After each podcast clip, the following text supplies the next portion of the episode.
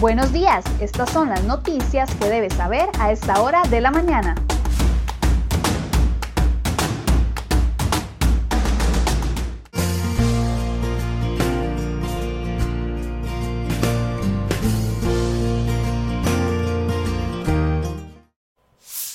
Miércoles 7 de octubre, muy buenos días, muchas gracias por acompañarnos en una edición más de CR Noticias. Hoy se cumple una semana exacta de que el país eh, tiene manifestaciones, los bloqueos se mantienen todavía en algunos puntos del país. Ayer la Fuerza Pública intervino algunos en horas de la noche. Vamos a ver el detalle de esta y otras informaciones de inmediato.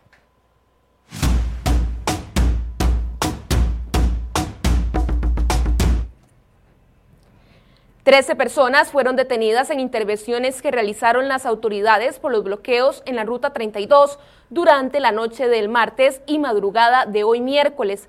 Diversos cuerpos de policía pertenecientes al Ministerio de Seguridad Pública intervinieron para permitir el libre tránsito. Guásimo, Guapiles, Liverpool y Limón Centro fueron algunos de los lugares donde fue necesario retirar a personas de la vía, así como escombros. Necesitábamos sacar algunos camiones cisterna con gasolina y otros insumos importantes para abastecer el resto del territorio nacional. La intención es mantener totalmente abierta esa ruta día y noche. Vamos a mantener personal policial en la zona, señaló Daniel Calderón, director general de la Fuerza Pública. Además, se realizó un trabajo para recorrer las zonas donde las personas inescrupulosas estaban cobrando peaje y dañando vehículos. A esta hora, las autoridades no han indicado cuáles y cuántas rutas permanecen cerradas. Este miércoles se cumple exactamente una semana desde que los manifestantes decidieron lanzarse a las calles a realizar bloqueos en las principales rutas del país. Entre la semana pasada y esta, los bloqueos generan una afectación diaria estimada en 1.700 millones de colones.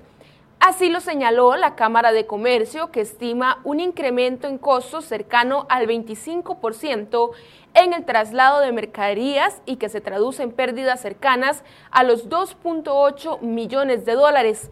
¿Dónde está la autoridad en este país? ¿Cuáles errores comete el gobierno que impiden recuperar el control del país? Este será el tema hoy en Enfoques, donde hablaremos con sindicatos, empresarios y la defensora de los habitantes. Que lo saque él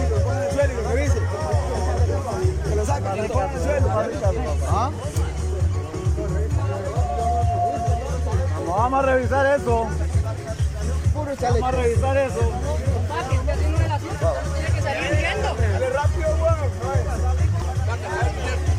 Ahí me disculpa, papi, cuando la hacen a uno, cuando lo Aquí estamos y están requisando las patrullas exactamente como cuando nos requisan a nosotros.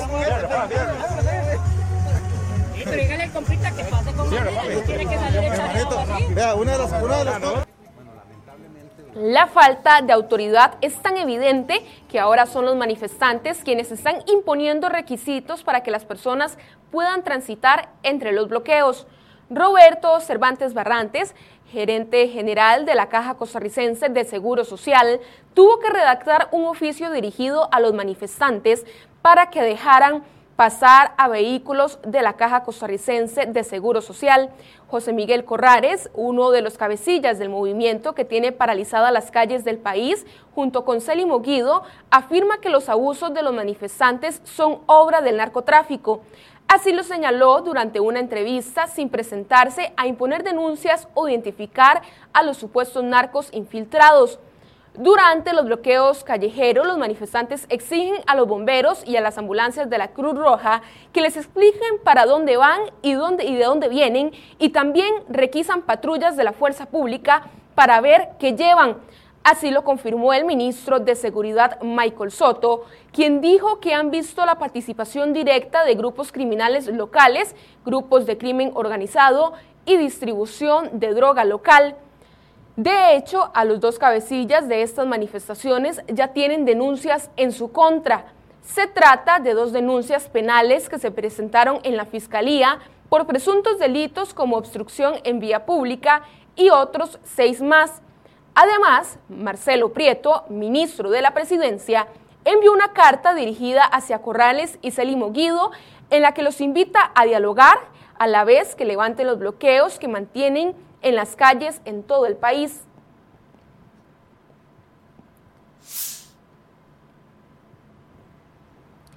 La mesa de diálogo que propuso el presidente Carlos Alvarado inició debilitada con varios grupos y sectores que le dijeron no a las negociaciones unilaterales. El movimiento solidarista dio a conocer que no se presentaron a la reunión porque este planteó un encuentro con pocas posibilidades de consenso al incluirlos únicamente a ellos para exponer un acuerdo. Asimismo, la economista y educadora de la UCR, Sofía Guillén, también desistió de participar del diálogo promovido por el Consejo de Mujeres de Casa Presidencial. Guillén tildó de inservibles las mesas de diálogo. Además, Maynor y Mauricio González, representantes pesqueros del movimiento Rescate Nacional en Punta Arenas, aseguraron que la negociación con el gobierno debe ser con todos los sectores y declinaron una supuesta propuesta hecha por el gobierno. El presidente legislativo, Eduardo Cruzan, le propuso al mandatario Carlos Alvarado seis puntos para aprobarse casi de inmediato en el Congreso. La propuesta la hizo tras una valoración de la situación general del país como una responsabilidad conjunta entre los tres supremos poderes. En ellas destacan impuestos a salarios superiores a los 4 millones de colones, eliminación de consultorías, congelamiento de plazas nuevas por los próximos dos años y un plan integral para combatir la evasión fiscal.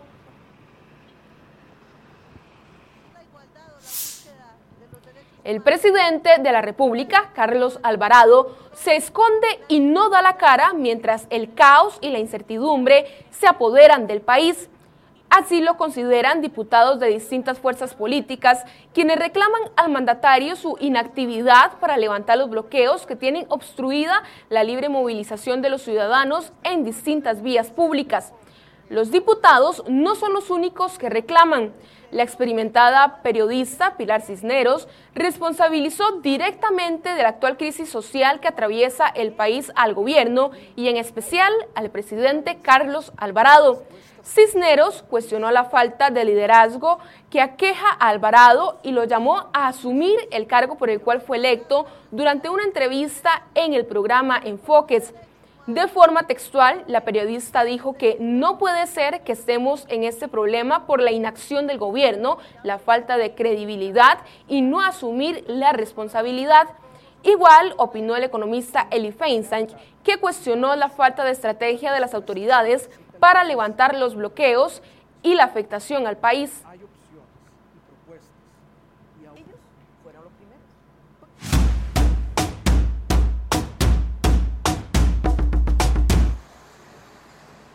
Dos personas fueron trasladadas al hospital de Guapiles luego de que el carro en el que viajaban chocara contra un poste y se incendiara la madrugada de este miércoles sobre la ruta 32. Al parecer, en la vía había un montículo y eso hizo que el conductor del carro perdiera el control del mismo y se estrellara contra el poste de tendido eléctrico. Tras el impacto, el vehículo alzó en llamas. La pareja que viajaba en el carro fue trasladada en condición estable al hospital de Guapiles y la identidad de los heridos no trascendió. Una mujer cuya identidad no trascendió fue ejecutada a balazos dentro de un vehículo, mientras que un hombre que viajaba junto a ella resultó herido en múltiples ocasiones. El hombre fue trasladado en estado delicado rumbo a un centro médico. El hecho ocurrió minutos antes de, las 4 de la tarde en los alrededores de la terminal de buses en la Unión de Cartago. El OIJ de los Chiles compartió una imagen de una joven de 16 años con la finalidad de ubicarla debido a que se encuentra desaparecida desde el 25 de septiembre. Ella es vecina del sector de Santa Fe de esa localidad. Se trata de Angie Estebana Rocha López, de nacionalidad nicaragüense. Según el OIJ, ella lleva 13 días reportada como desaparecida. Luego de que se presentaran cinco personas que se intoxicaron al ingerir alcohol con metanol, el Ministerio de Salud informó que realizó operativos específicos en Alajuelita, Acerrí y La Unión, donde aparentemente se dieron estos casos. Las, inspecciones buscan identificar si en esos lugares están comercializando bebidas alcohólicas adulteradas con metanol. El Hospital San Juan de Dios alertó que desde el 30 de septiembre pasado habían atendido a cinco personas intoxicadas.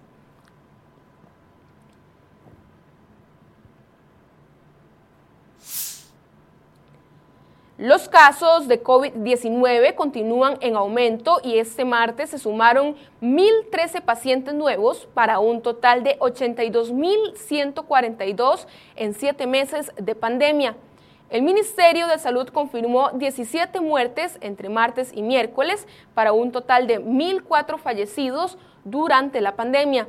Además, reportan a 50.020 personas recuperadas 574 personas hospitalizadas y de ellas 214 están en cuidados intensivos. Sobre este mismo tema, un hombre de 19 años falleció por COVID-19 en el país. Este vecino de Heredia es uno de los pacientes más jóvenes que muere por la enfermedad en Costa Rica. Según el reporte epidemiológico del Ministerio de Salud, el joven se encontraba internado en el Hospital San Vicente de Paul y presentaba como factores de riesgo obesidad y diabetes.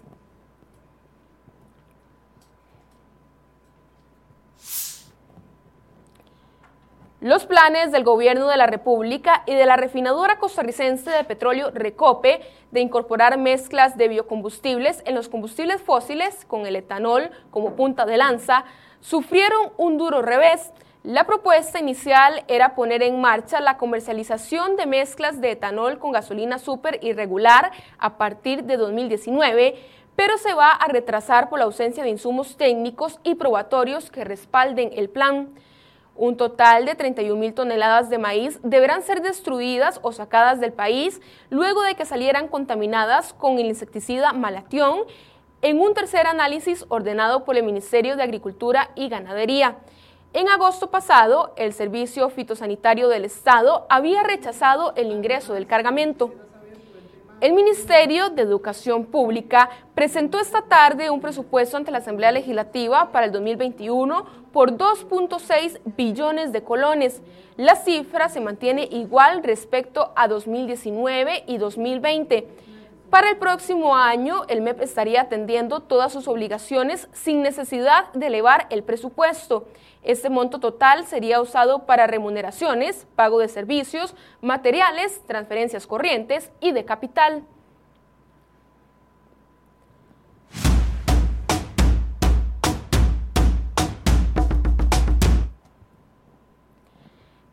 Pago de las remuneraciones de los empleados del gobierno será el rubro de gasto de más peso en el presupuesto nacional del 2021. La mayoría de esa distribución de recursos se hará al pagar los pluses a los funcionarios, en total 1.2 billones de colones. Los beneficios salariales seguirán remolcando el gasto en remuneraciones el año entrante, según el informe técnico de la Contraloría General de la República para el presupuesto 2021. Del 87.7% de los dineros que se destinan al pago de remuneraciones, la mitad corresponde a incentivos salariales, en tanto que un 39% se gastará en el pago de remuneraciones básicas que equivalen a 1.1 billones de colones. La Comisión Legislativa de Gobierno y Administración espera dictaminar para finales de octubre el proyecto de ley de empleo público y que su discusión en el plenario inicie a inicios de diciembre. Sin embargo, antes deberán resolver un tema que resulta álgido en la discusión, el salario global, cuyo principio es igual remuneración para trabajos iguales, según la ministra de Planificación, Pilar Garrido. El Banco Central tuvo que intervenir nuevamente este martes en el mercado de divisas para evitar que el tipo de cambio siga al alza. Según datos de la entidad, se produjo una inyección por casi 5 millones de dólares en el denominado mercado de monedas extranjeras MONEX, los cuales se unen a los casi 20 millones de dólares inyectados la semana pasada.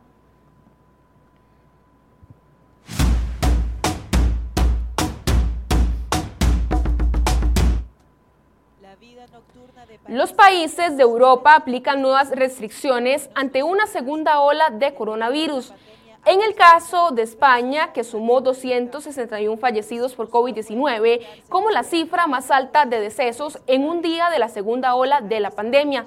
Los ibéricos ya suman 825.410 contagios totales desde que llegó el virus a este país. En Italia, los casos se han mantenido bajos, pero se mantienen en alerta.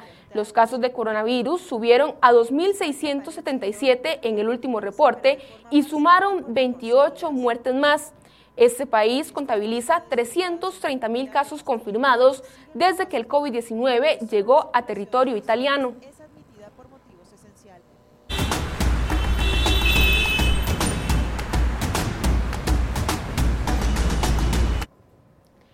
7 y 36 de la mañana realizamos en este momento el reporte del tránsito. Iniciamos en Indora, la radial de Belén, donde vemos un paso bastante favorable para los conductores que transitan por esta zona. Y ahora nos vamos hacia el sector de Pozos de Santa Ana, la vista hacia San José, donde aquí sí vemos un poco más lento el tránsito.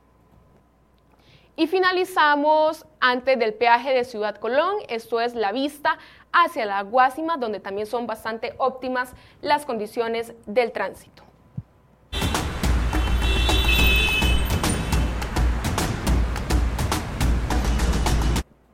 Y así finalizamos esta edición de CR Hoy Noticias. Muchas gracias por su compañía y recuerde que a partir de las 8 de la mañana inicia el programa Enfoques aquí en la cuenta de Facebook de crhoy.com. Que tengan un excelente miércoles.